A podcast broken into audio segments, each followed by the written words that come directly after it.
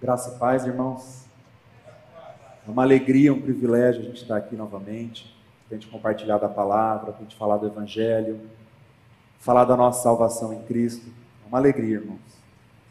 Nós temos meditado no Evangelho segundo Lucas, e eu até queria compartilhar uma coisa que eu ouvi com o pastor Eric esses dias, um domingo pela manhã, que eu achei muito interessante. Sempre que o mundo fala em meditação, sempre que o mundo fala em meditar, o que, que nós ouvimos por aí? Que o meditar para o mundo é você esvaziar sua cabeça, esvaziar sua mente, não pensar em nada. Mas nós vemos, meus irmãos, que o meditar segundo as Escrituras é encher a nossa mente da palavra de Deus. Então, nós seguimos nossos estudos no Evangelho de Lucas. Eu gostaria de coração sincero, que nós realmente meditássemos na palavra de Deus. Então hoje nós estamos lá em Lucas capítulo 8. Nós vamos trabalhar nessa porção que está entre o versículo 22 e o versículo 25. Uma passagem bem conhecida, Jesus acalmando a tempestade. Então, Lucas capítulo 8, do 22 ao 25. Vamos ler? Aconteceu que, num daqueles dias, entrou ele num barco em companhia dos seus discípulos e disse-lhes: Passemos para outra margem do lago. E partiram. Enquanto navegavam, ele adormeceu. E sobreveio uma tempestade de vento no lago, correndo eles o perigo de sossobrar. Chegando-se a ele, despertaram-no, dizendo: Mestre, mestre, estamos perecendo. Despertando-se Jesus, repreendeu, repreendeu o vento e a fúria da água tudo cessou e veio a bonança. Então lhes disse: Onde está a vossa fé? Eles, possuídos de temor e admiração, diziam uns aos outros: Quem é este que até os ventos e as ondas repreende e lhe obedece? Vamos orar? Pai amado, ao vermos esse episódio na vida do teu filho Jesus, essa narrativa, nós sabemos que por nós, meu Pai, é impossível sondarmos toda a profundidade desse acontecimento. Mas nós te pedimos, Senhor, que o teu Espírito Santo ilumine o texto para que compreendamos a tua palavra. Abra os nossos olhos para a sua glória em nome de Jesus. Amém. Meus irmãos, antes da gente entrar no texto, eu gostaria de fazer uma breve, breve para a gente pensar aqui. A própria criação, ela revela o poder de Deus. Então nós vemos, por exemplo, o profeta Jeremias dizendo que o Senhor fez a terra pelo seu poder, estabeleceu o mundo por sua sabedoria e com a sua inteligência estendeu os céus. Nós vemos o apóstolo Paulo falando aos romanos que os atributos invisíveis de Deus, assim o seu eterno poder, como também a sua própria divindade, claramente se reconhecem desde o princípio do mundo, sendo percebidos por meio das coisas que foram criadas. Então a criação ela sempre revelou o poder de Deus. E quando nós olhamos para a terra, quando nós olhamos para o mundo em que vivemos, a gente vê uma complexidade de coisas, irmãos. Cada detalhe que, que há em qualquer tipo de vida. Né? Então, até anotei umas informações aqui que eu achei interessante. O planeta Terra ele tem 40 mil quilômetros de circunferência. E ele pesa cerca de 6 sextilhões de toneladas. Uma colher de água, ela contém trilhões de átomos. Cada ser vivo tem uma complexidade de coisas que é um absurdo, se você for parar para olhar cada detalhe. Para o nosso corpo funcionar, mais detalhes ainda. É uma coisa encaixando na outra. E o, o mais impressionante disso, amados, que a palavra de Deus diz que Ele sustenta todas as coisas pela palavra do seu poder. Então, gostaria de abrir com os irmãos um versículo só, Hebreus capítulo 1, versículo 3, antes da gente entrar no nosso texto, para a gente entender que essa é a base do poder de Deus perante as coisas criadas, perante a natureza e perante tudo. A palavra diz assim: ele, que é o resplendor da glória e a expressão exata do seu ser, sustentando todas as coisas pela palavra do seu poder, depois de ter feito a purificação dos pecados, assentou-se à direita da majestade nas alturas. Meus amados, que coisa maravilhosa. E nós vemos a Escritura dizendo que Cristo, sem Cristo, sem Ele, nada do que foi feito se fez. E que nele tudo subsiste. Então, que a gente olhe para esse texto de hoje partindo desse pressuposto. E nós temos estudado no Evangelho segundo Lucas, nesse evangelho inspirado sobre o ministério e a vida do Senhor Jesus. Nós temos visto que Lucas, ao escrever esse evangelho, ele sempre identifica Jesus como o Messias, como o Filho de Deus, como Deus encarnado. E nós vemos algumas coisas até aqui sobre Cristo. Nós vemos que ele teve um nascimento virginal milagroso. Nós vemos que ele é o legítimo rei de Israel, descendente de Davi. O pai afirmou no seu batismo: Este é meu filho amado. Nós vemos a autoridade absoluta de Jesus sobre Satanás e os demônios.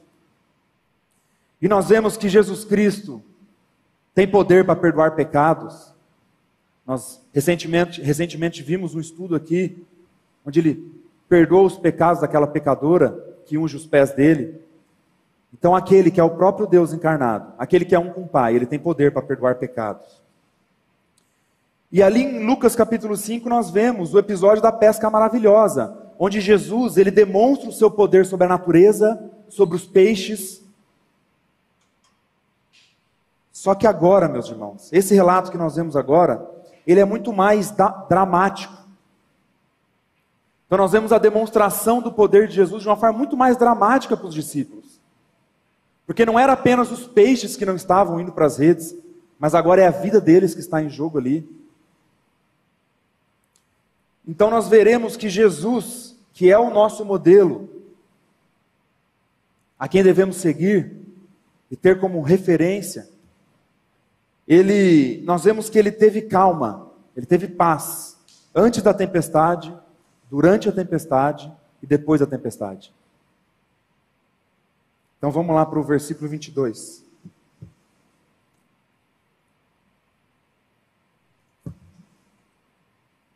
Aconteceu que, num daqueles dias, entrou ele num barco, em companhia dos seus discípulos, e disse-lhes: Passemos para outra margem do lago, e partiram.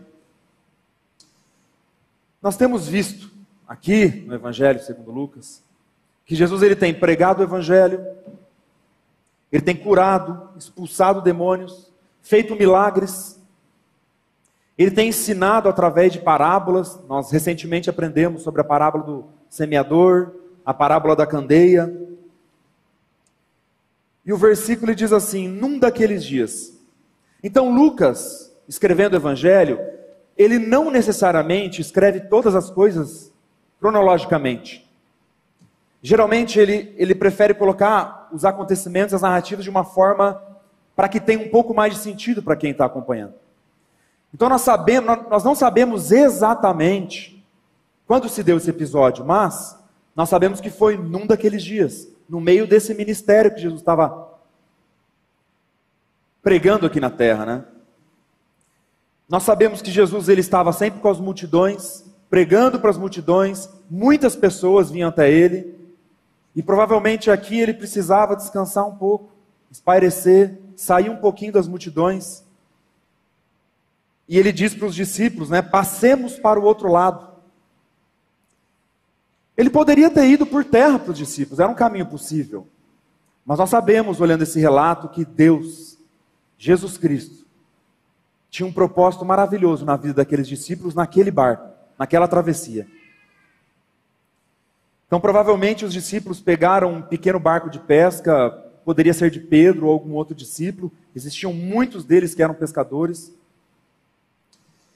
E Jesus afirma para eles: passemos para o outro lado do lago. Então, eu gostaria que a gente começasse a pensar, aqui já no primeiro versículo, para que a gente aplique, aplique essa narrativa em nossas vidas. Jesus que é o próprio Deus encarnado, o Filho de Deus, aquele que é um com o Pai, estava naquele barco e ele falou para os discípulos: passemos para o outro lado, nós vamos passar. Os discípulos, no momento que temeram a morte, ficaram desesperados, eles esqueceram dessa promessa de Jesus, da palavra de Jesus. E muitas vezes conosco é a mesma coisa. O Senhor nos, nos, promete que estaria conosco todos os dias, que Ele já nos deu a vida eterna, e muitas vezes nós agimos como se isso não fosse verdade. Nós agimos com incredulidade, com desespero. Então, eu gostaria que a gente começasse a pensar aqui. A palavra de Deus diz que tudo quanto ora foi escrito, para o nosso ensino foi escrito, a fim de que pela paciência e pela consolação das Escrituras tenhamos esperança. E é por isso que em narrativas como essas, nós cremos que nós devemos tirar aplicações para nossas vidas hoje. Então isso é muito sério, irmãos. Versículo 23. Enquanto navegavam, ele adormeceu. E sobreveio uma tempestade de vento no lago, correndo eles o perigo de sossobrar. Então aqui, eles estão no famoso Mar da Galileia, né, conhecido popularmente como Mar da Galileia, ou Lago de Genezaré, mais conhecido no meio evangélico como Mar da Galileia, né, entre os cristãos. Só que uma, uma, informação que muitas pessoas não sabem que o Mar da Galileia na verdade é um lago, é o maior lago de Israel e ele é de água, um lago de água doce, né? Então é, ele é popularmente conhecido como Mar da Galileia, mas ele é um lago de água doce. E ali, ele fica a 200 metros abaixo do nível do mar, cercado por montanhas. E muitas vezes, em determinadas épocas, quando ventava, esses ventos passavam entre as montanhas e formavam tempestades terríveis, até hoje, no Mar da Galileia. E Jesus, exausto, de um longo dia, de um, de um longo dia provavelmente com as multidões, com pregação. Ele estava sujeito a fome, sede.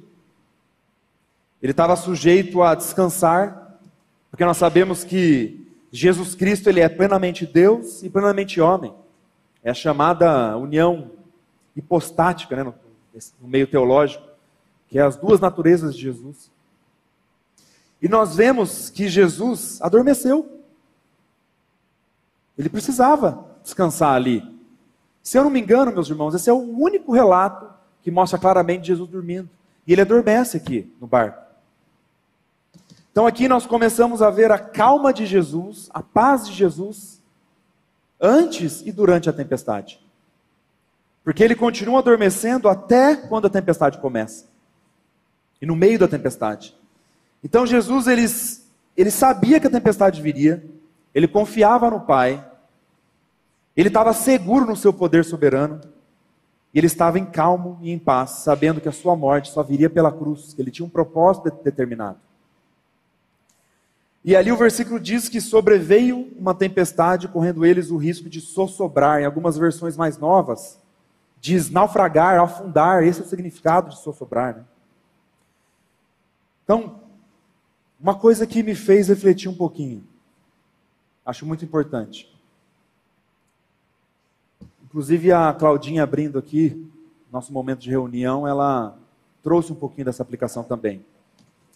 As tribulações da vida, as tempestades da vida, elas muitas vezes, elas nos pegam de surpresa, totalmente de surpresa. E quanto mais de surpresa é, mais nós ficamos abalados.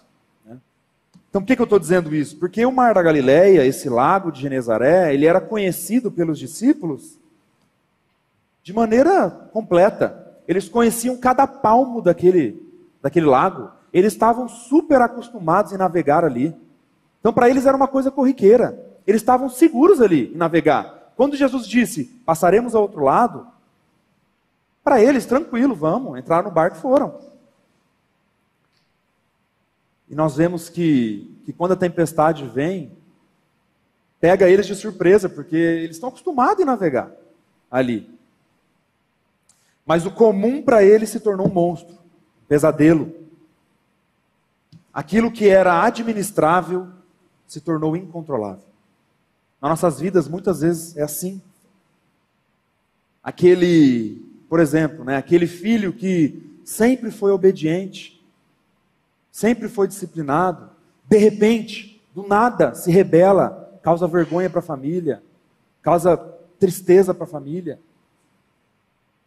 Aquele casamento que sempre foi maravilhoso, aquele cônjuge que sempre foi fiel. E nós vemos aí, meus irmãos, muitas vezes, que do nada acontece uma traição, um adultério. Isso, isso deixa pessoa que foi traída desesperada, abalada, porque a segurança dela estava naquele casamento. Ou aquela pessoa que coloca o bem-estar dela, a segurança dela no dinheiro dela, e às vezes sofre um golpe, quebra uma empresa e do nada ela se pega numa tempestade, abalada, porque a segurança dela estava naquilo. E a segurança dos discípulos aqui, fisicamente, estavam nesse lago. Nós conhecemos, nós pescamos aqui sempre, nós navegamos sempre, mas veio uma tempestade, e eles corriam risco de naufragar, de sossobrar, e eles se pegaram em desespero, abalados.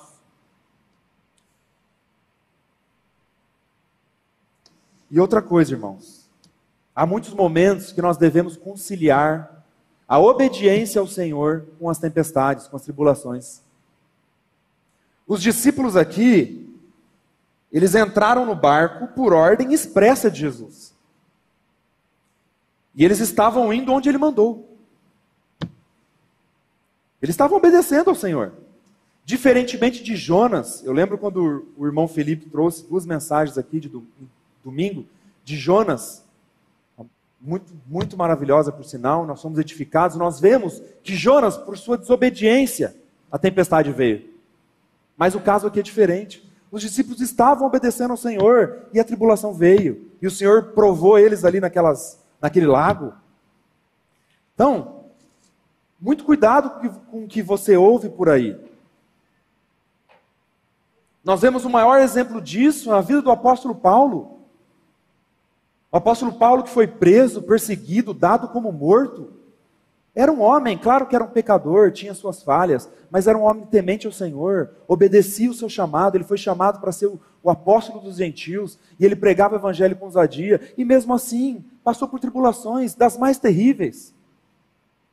Então, que a gente use isso para nossas vidas, conciliar a obediência ao Senhor com as tribulações. Muitas vezes, amados, nós estamos num momento bom com o Senhor, estamos pela graça dele, pela graça do Espírito Santo, estamos num momento onde estamos buscando o Senhor, pregando o Evangelho com ousadia, mas isso não, não, nos exime de tribulações que vêm da parte do Senhor. Então, muito, muito cuidado com o que nós ouvimos por aí. Pessoas pegando textos fora de contexto, em outras dispensações, para o povo terreno de Deus, povo de Israel, aplicando de uma forma distorcida para a igreja. Então, a gente toma muito cuidado, porque a obediência a Cristo nunca vai estar é, sem as tribulações, nunca vai estar é, totalmente segura sem as tribulações. Então isso é muito sério. Que a gente nunca faça essa conciliação que não vem da Escritura.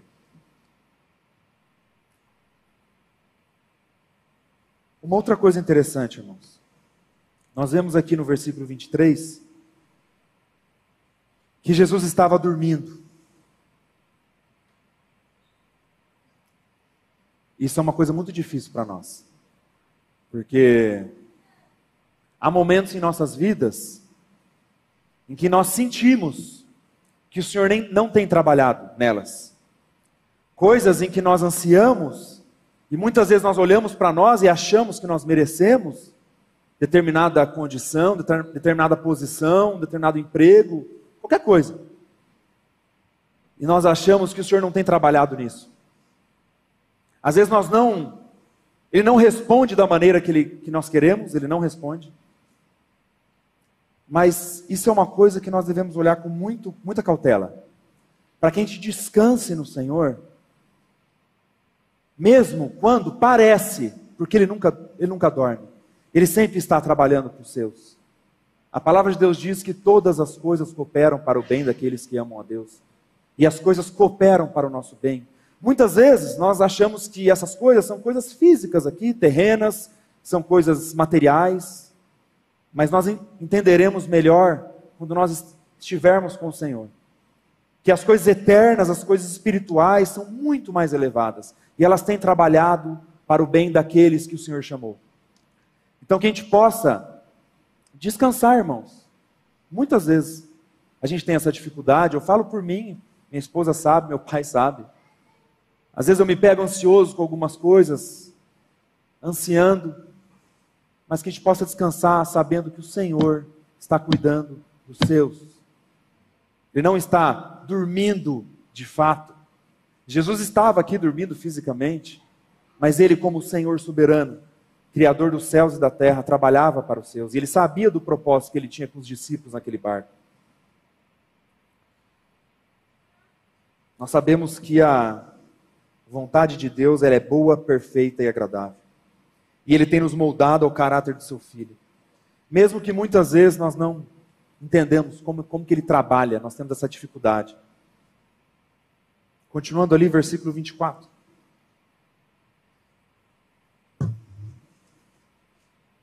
Chegando-se a ele, despertaram-no, dizendo: Mestre, mestre, estamos perecendo. Despertando-se Jesus, repreendeu o vento e a fúria da água. Tudo cessou e veio a bonança. Aqui nós continuamos, continuamos vendo a paz e a calma de Jesus durante a tempestade, porque a tempestade, gente, a palavra de Deus diz que o, que o barco estava, que as ondas estavam se arremessando contra o barco, nós vemos isso no relato paralelo de Marcos, né? no capítulo 4, versículo 37, quando ele relata esse evento, ele fala que as ondas estavam se arremessando contra o barco, e o barco estava se enchendo de água. E aqui, aqui Lucas relata os discípulos dizendo que nós estamos correndo o risco de naufragar. E Jesus estava dormindo. Ele estava dormindo. Os discípulos tiveram que acordar Jesus. Então, essa, meus irmãos, é a paz que excede todo entendimento, que nós não entendemos de fato. E que nós pedimos pela graça e pela misericórdia do Senhor, para que Ele revele essa paz nos nossos corações. Porque nessa situação, Jesus dormia. Marcos relata que Jesus, ele, ele colocou um travesseiro na polpa ali e estava tranquilo. Ele sabia o propósito, ele sabia o que haveria de vir. E eles diziam: Mestre, mestre, estamos perecendo. Nós vemos que Mateus, relatando esse, essa narrativa, ele escreve que os discípulos diziam: Senhor, Senhor. Então eram muito, alguns discípulos e uns diziam, mestre, outros diziam, Senhor, acorda, nós estamos morrendo. E eles já tinham testemunhado o poder de Jesus sobre os demônios, já tinham testemunhado o poder de Jesus sobre as doenças, sobre a natureza, lá na, no episódio da pesca maravilhosa, lá em Lucas capítulo 5, que nós estudamos aqui. Mas ele poderia controlar tamanho vento e ondas? Será que isso veio na cabeça dos discípulos, né? Então, naquele momento terrível, entre vida e morte ali dos discípulos, eu creio, irmãos, que alguns se lembraram, porque alguns, alguns conheciam as Escrituras, o Antigo Testamento, e alguns se lembraram do Salmo 65, versículo 7, que diz: Tu que aplacas o rugir dos mares e o ruído das suas ondas. Ou o Salmo 89, 9, que diz: Tu dominas a fúria do mar, quando as suas ondas se levantam, tu as acalmas. Mas com certeza, meus irmãos, alguém certamente se lembrou do Salmo 107, ali do versículo 28 ao 32. Vamos abrir? Salmo 107, do versículo 28 ao 32, a palavra de Deus diz assim: Então, na sua angústia, clamaram ao Senhor, e ele os livrou das suas tribulações fez cessar a tormenta e as ondas se acalmaram. Então se alegraram com a bonança, e assim os levou ao desejado porto. Rendam graças ao Senhor por sua bondade e por suas maravilhas, para com os filhos dos homens.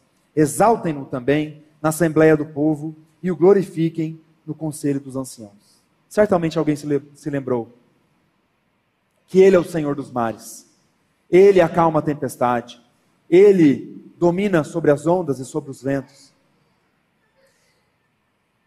E naquele momento de angústia, de total necessidade, apesar do desespero deles, eles apelaram para o único, para aquele que poderia salvá-los. Jesus acorda, Os discípulos acordaram, ele se levanta e ele repreende o vento e a fúria da água. Quando a gente olha para Marcos, no texto paralelo,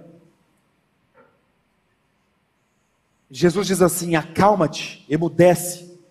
Isso foi uma ordem. E essa repreensão de Jesus aqui é a mesma repreensão que ele teve com a sogra de Pedro, quando ele repreende a doença, a febre da, da sogra de Pedro. Então é a mesma, é a mesma ordem que ele dá aqui, uma ordem de autoridade. E nós começamos a ver aqui a calma de Jesus depois da tempestade. Porque a palavra de Deus diz que veio a bonança, as ondas e o vento obedeceram. E nós vemos aqui mais uma evidência maravilhosa da divindade de Jesus Cristo. Aquele que é o Senhor dos mares, que o salmista diz, aquele que é o Salvador, que perdoa pecados e que manda em toda a natureza. O profeta Isaías, ele diz assim: Eis que pela minha repreensão faço secar o mar, falando, Deus falando. Profeta Naum diz: Ele repreende o mar. Então, somente o próprio Deus poderia fazer isso. E Jesus Cristo, aquele que é um com o Pai, e aquele que se esvaziou da sua glória, mas não da sua divindade. Jesus é o próprio Deus encarnado que andou sobre nós, que andou conosco aqui nessa terra, que esteve conosco nessa terra. O próprio Filho de Deus, aquele que perdoa pecados, salva pecadores, chama ao arrependimento, expulsa demônios, cura enfermidades e repreende o mar. Só o próprio Deus poderia fazer isso. Graças a Deus por Jesus Cristo. Versículo 25.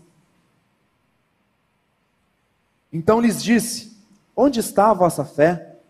Eles, possuídos de temor e admiração, diziam uns aos outros: Quem é este que até os ventos e as ondas repreende e lhe obedece? Então Jesus ele usa esse incidente, que nós sabemos que para ele não foi um acidente, já sabia. Ele usa esse incidente para ensinar os discípulos. Ele diz: Onde está a vossa fé? Porque os discípulos estavam desesperados. Então os discípulos, eles sim clamaram ao Senhor na hora da necessidade, na hora da turbulência, porque eles estavam com medo de morrer ali. Mas uma fé madura, realmente madura ali, não evidenciaria um desespero. Jesus já havia falado a eles que eles passariam para o outro lado. Jesus já, já tinha dado evidências que ele era o próprio Deus. Então, uma fé madura ali não evidenciaria esse desespero todo. A palavra de Deus diz, o apóstolo Paulo, na segunda carta aos Coríntios, ele diz que nós somos atribulados, sim, porém não angustiados. Então, nós muitas vezes temos medo. Nós somos atribulados. Agora, desespero, isso não vem do Senhor. E para a gente aplicar isso em nossas vidas, irmãos, nós sabemos que nós tiramos essa aplicação do texto para falar sobre essa fé que ainda não era madura dos discípulos, mas nós não julgamos eles de maneira hipócrita. Por quê? Porque nós sabemos que por muito menos nós nos desesperamos. Os discípulos estavam no mar da Galileia, com ondas que estavam batendo sobre o barco, o barco afundando. E muitas vezes, por muito menos, nós nos desesperamos. Nós esquecemos da palavra de Deus. Nós esquecemos que Jesus Cristo é o Senhor de nossas vidas. Ele nos salvou, ele nos alcançou pela sua graça. E ele tem cuidado dos seus.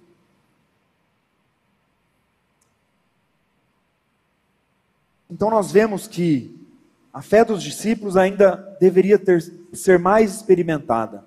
Só que, por outro lado, é a primeira vez no ministério de Jesus na terra em que o milagre estava diretamente ligado aos discípulos.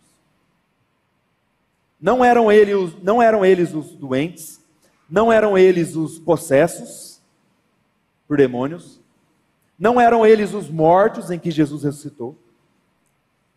Então, esses discípulos em especial, é a primeira vez que o milagre ali estava relacionado, diretamente com eles.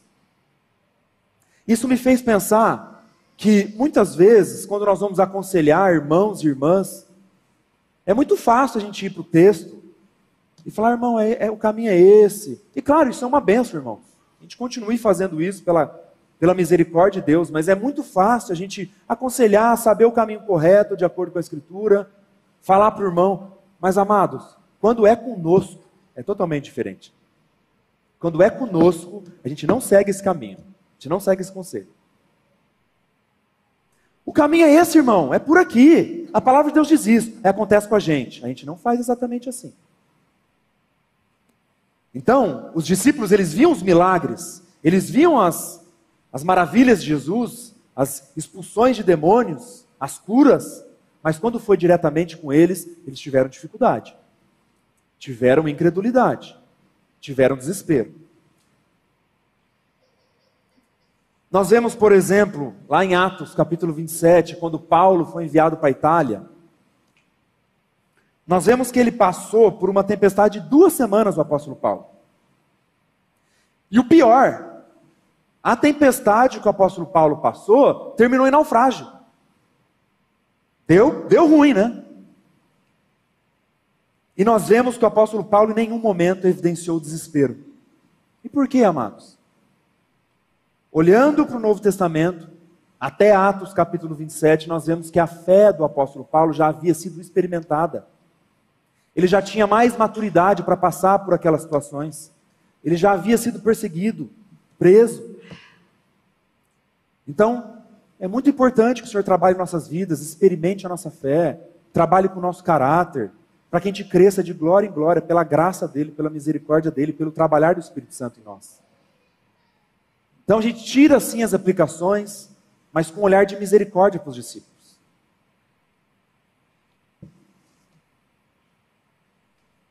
Então, a lição para os discípulos aqui era clara: confiar no Senhor, mesmo nas circunstâncias mais graves e ameaçadoras, que é uma dificuldade muito grave que a gente tem.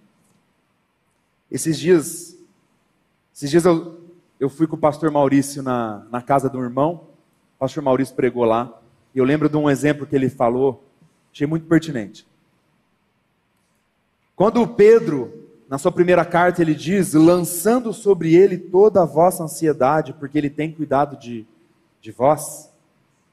Eu lembro que o pastor Maurício estava falando desse, desse versículo e, e, ele disse que a tribulação, a ansiedade, a tempestade, ela cai no nosso, no, no nosso colo. Isso é inevitável, ela cai. Pum, caiu no nosso colo.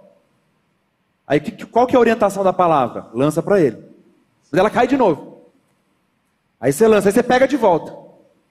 Aí lança, aí pega de volta. Só que tem vezes que a gente pega de volta, o que a gente faz? A gente pega de volta, a gente dá mamar, a gente dá papinha, dá mamadeira. Aí sabe o que acontece? A ansiedade cresce e nos engole, meus irmãos. Então essa orientação do apóstolo Pedro aqui é muito séria, lançando sobre ele toda a vossa ansiedade. Lançar para o Senhor e não pegar de volta. Para que a gente não passe por momentos de desespero. Como que nós que cremos, que herdamos a vida, a vida eterna em Cristo Jesus, e que todas as coisas cooperam para o bem daqueles que amam ao Senhor, como que nós nos desesperamos? Eu falo por mim, amados. Por que, que eu me desespero? Nós não confiamos na soberania do nosso Pai. Nós não confiamos na soberania de Jesus. Nós não confiamos no trabalhar do Espírito Santo em nossas vidas. Isso não é motivo para nós sermos omissos. A palavra de Deus manda, nos exorta a andarmos em santidade, a caminharmos em santidade, admoestando os irmãos, crescendo com os irmãos, consolando, edificando, mas sempre descansando no Senhor, que Ele é soberano e tem cuidado dos seus. Então nós vemos lá em Atos capítulo 27 que Paulo ficou calmo durante duas semanas de tempestade.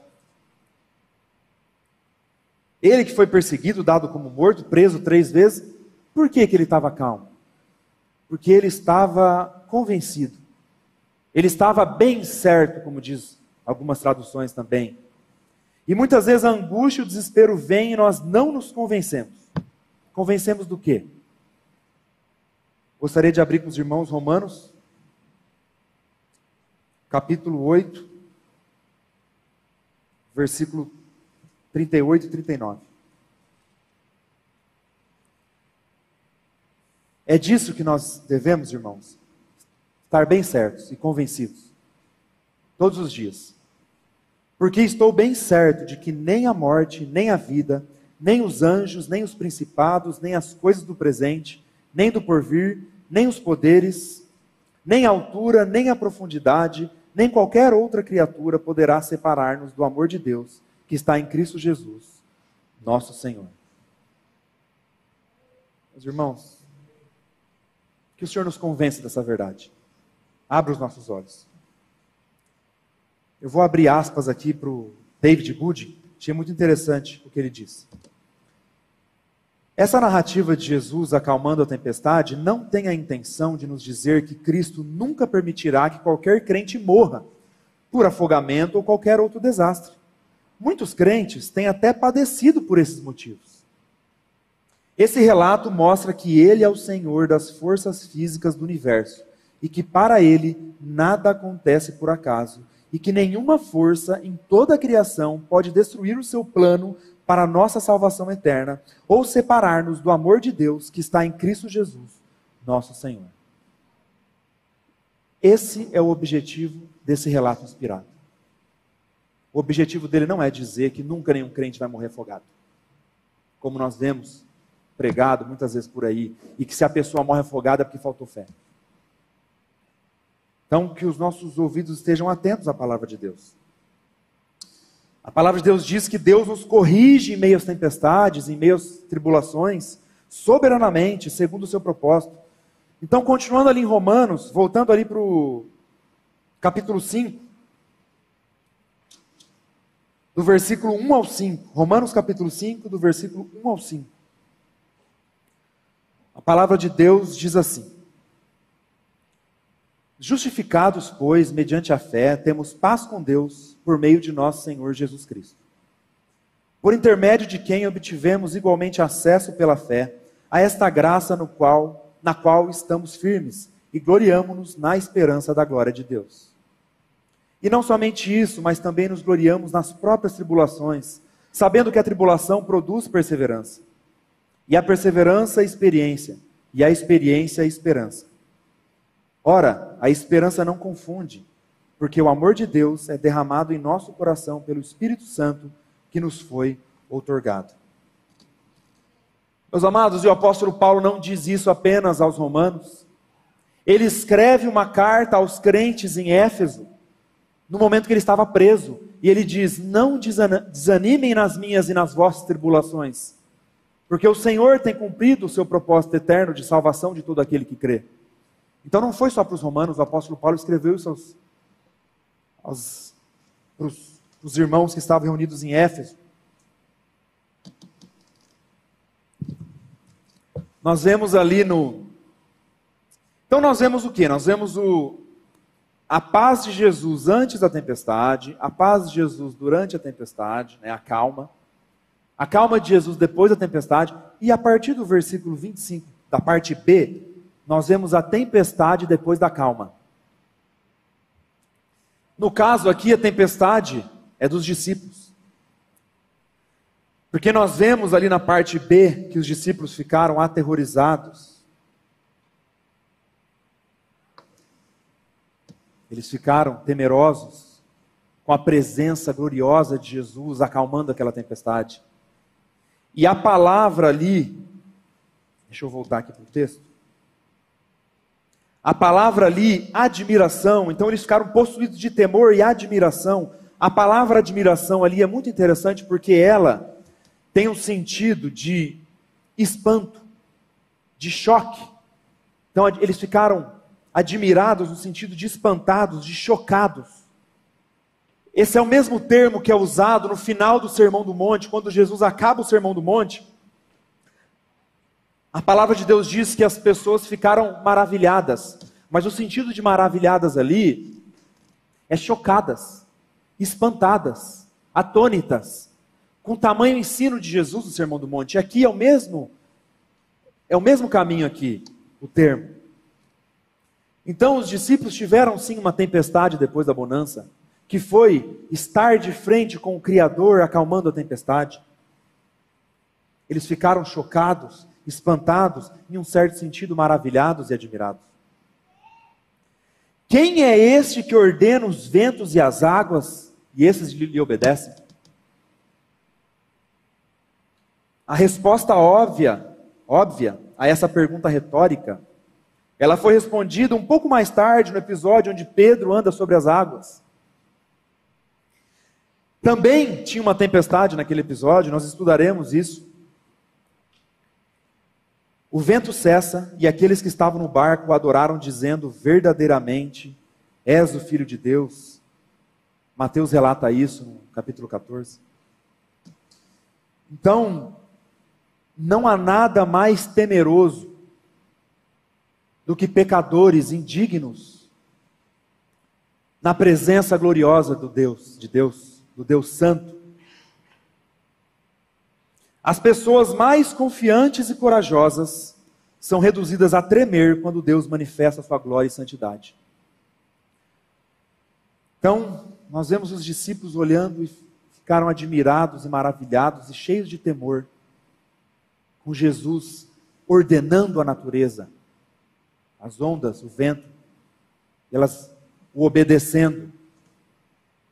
Nós, eu gostaria de citar para os irmãos alguns exemplos de arrependimento e temor de pecadores após estarem diante da glória de Deus.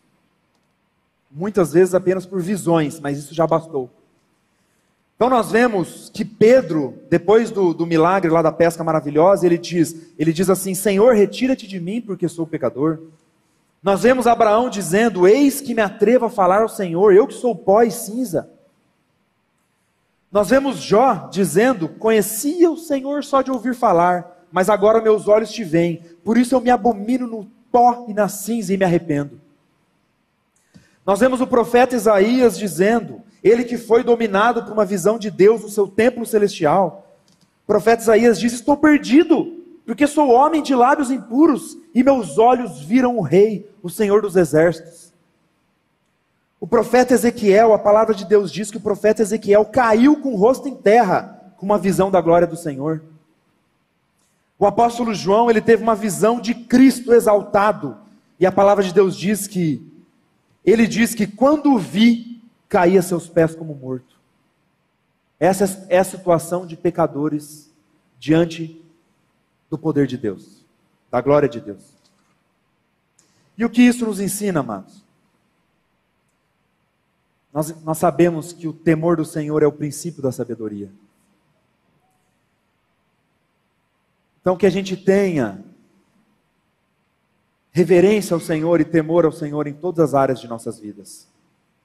Que a gente possa aprender isso. Nós vemos que as tempestades, elas são pedagógicas. Nós aprendemos muito mais em momentos de tribulação e tempestade do que em momentos de bonança. Muito mais. Em momentos de, calma, de calmaria, a gente aprende menos do que em momentos de tribulação. E foi através desse livramento, desse milagre, que os discípulos tiveram um entendimento mais claro da, da grandeza singular de Jesus e da sua divindade. Eles estavam com medo da tempestade, mas agora eles estavam temendo ao Senhor Deus Todo-Poderoso. O Deus encarnado que estava com eles e a fé deles foi devidamente experimentada. A, interve a, intervenção soberana de Jesus às vezes acontece quando todos os recursos humanos acabam. Deus muitas vezes usa os extremos. As tempestades fazem parte do currículo de Cristo e fortalecem nossa fé nele. As provas vêm para nos fortalecer. Meus irmãos, por que, que as tempestades e a angústia faz parte do currículo de Cristo? Meus irmãos, as tribulações e as, e as angústias fazem parte da, do currículo do nosso Senhor Jesus Cristo, porque lá naquela cruz ele carregou os nossos pecados. Ele levou a nossa culpa. Ele pagou aquele preço eterno em nosso favor. E quando eu falo que ele carregou os nossos pecados, eu falo que ele carregou o nosso velho homem. Ele nos carregou, ele carregou todo aquele que crê. Quando Deus, na sua justiça santa, exerce a sua justiça em pecadores que não se arrependem, ele não envia os pecados da pessoa para a condenação eterna. Ele envia o pecador para a condenação eterna. Então nós não podemos desvincular o pecador dos pecados.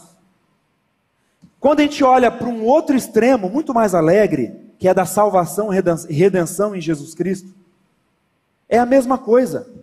Quando Jesus Cristo carregou os nossos pecados, ele não poderia, é até esquisito dizer ele não poderia para Jesus, mas ele não carrega os nossos pecados somente. Quando ele carregou os nossos pecados, ele carregou o nosso velho homem. Ele carregou nossa antiga maneira de viver. Ele se fez maldito por nós, o justo pelos injustos. Ele assumiu a nossa morte, a nossa causa. Toda a ira do Pai que estava sobre nós, pecadores, foi derramada em Cristo. E quando ele ressuscita, aquele sacrifício que foi aceito de forma maravilhosa pelo Pai, ele nos deu uma nova vida. E aqueles que se arrependeram de seus pecados e creram que Jesus Cristo é o Senhor, têm essa nova vida maravilhosa em Cristo. Não tem coisa melhor, meus irmãos. Eu vivi muitos anos da minha vida com os meus olhos fechados. Eu nunca fui feliz. Eu nunca fui alegre. O Senhor é maravilhoso. Não tem coisa melhor, meus irmãos. A vida em Cristo é é maravilhosa, irmãos. A minha esposa está lendo um livro do Emílio Garofalo Neto, aquele livro que ele fala sobre Eclesiastes, Eclesiastes, né? Maravilhoso o livro. E eu até anotei uma frase que ela falou para mim, eu falei, vou anotar, que eu achei muito legal. É um livro que se chama Isso é Filtro Solar. E a frase é assim: Se você nascer uma vez, terá duas mortes. Se nascer duas vezes, terá somente uma morte e esta será lucro. Então, como é necessário o novo nascimento, irmãos? Se você nasceu uma vez só, apenas do ventre da sua mãe, você terá duas mortes, a física e a espiritual, eternamente. Agora, se você nascer duas vezes, se você nascer do ventre da sua mãe, e se você nascer do alto, você terá uma morte só. E olha lá, viu? Porque se Jesus voltar, nenhuma. Mas se ele não voltar antes, você terá uma só, e essa será lucro, a palavra de Deus diz que a morte para o crente é lucro. Então, meus irmãos, a angústia faz parte do currículo de Cristo porque ele se fez maldito por nós, ele carregou o nosso velho homem naquela cruz e nos deu uma vida nova nele.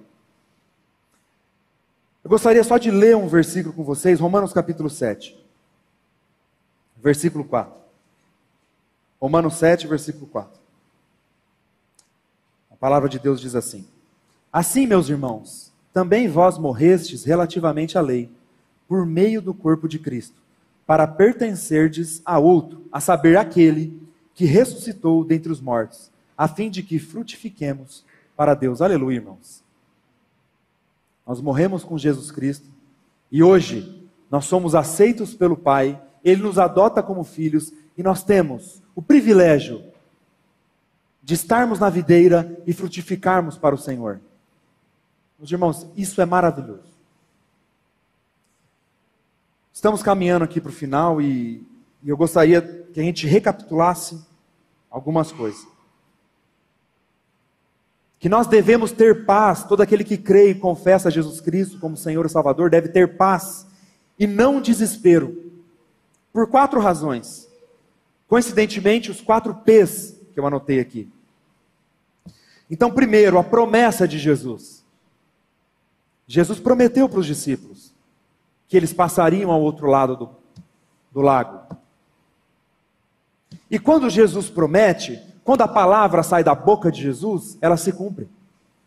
Promessa para Jesus é igual realidade. Ele fala, ele cumpre. E Jesus, ele não promete viagem fácil, ele não promete viagem calma, mas ele garante a chegada certa e segura, nos dando salvação eterna nele. Então, quando Jesus prometeu que eles passariam ao outro lado do lago. Aquilo foi uma promessa para os discípulos. E quando Jesus nos diz que nós temos a vida eterna, que Ele estaria conosco todos os dias, isso é uma promessa para nós. Para que a gente se apegue nessa promessa. Segundo ponto, a presença de Jesus. Então, o Deus poderoso, o Deus encarnado, o Deus homem, estava com aqueles discípulos no barco. E melhor ainda, irmãos, ele está em nós, nós estamos em Cristo. Então, que a gente apegue também na presença de Jesus, porque nós estamos nele, firmados nele. Terceiro ponto, a paz de Jesus. Nós vemos que Jesus ele dormia tranquilamente, sabendo da vontade soberana do Pai sabendo que, aquele, que aquela tribulação, aquela tempestade seria de, exercida de forma pedagógica para os discípulos, e eles teriam a fé madura e experimentada depois daquele episódio. Então, o terceiro ponto é a paz. E o quarto ponto, meus irmãos, o poder de Jesus, que nós vemos também ali no versículo 24. Então, não é Jesus que está adormecido no rugido da tempestade, mas é a tempestade que adormece aos pés do nosso Senhor.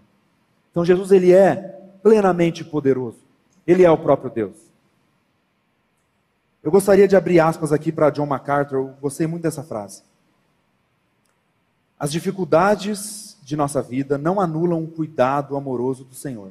Não havia, não haveria arco-íris sem, sem as tempestades. Só enxergamos as maravilhas dos montes quando estamos no vale. Só enxergamos as estrelas quando a noite está escura. É das profundezas da angústia que nos sentimos mais e mais dependentes dele. Quando estamos fracos, é que somos fortes nele.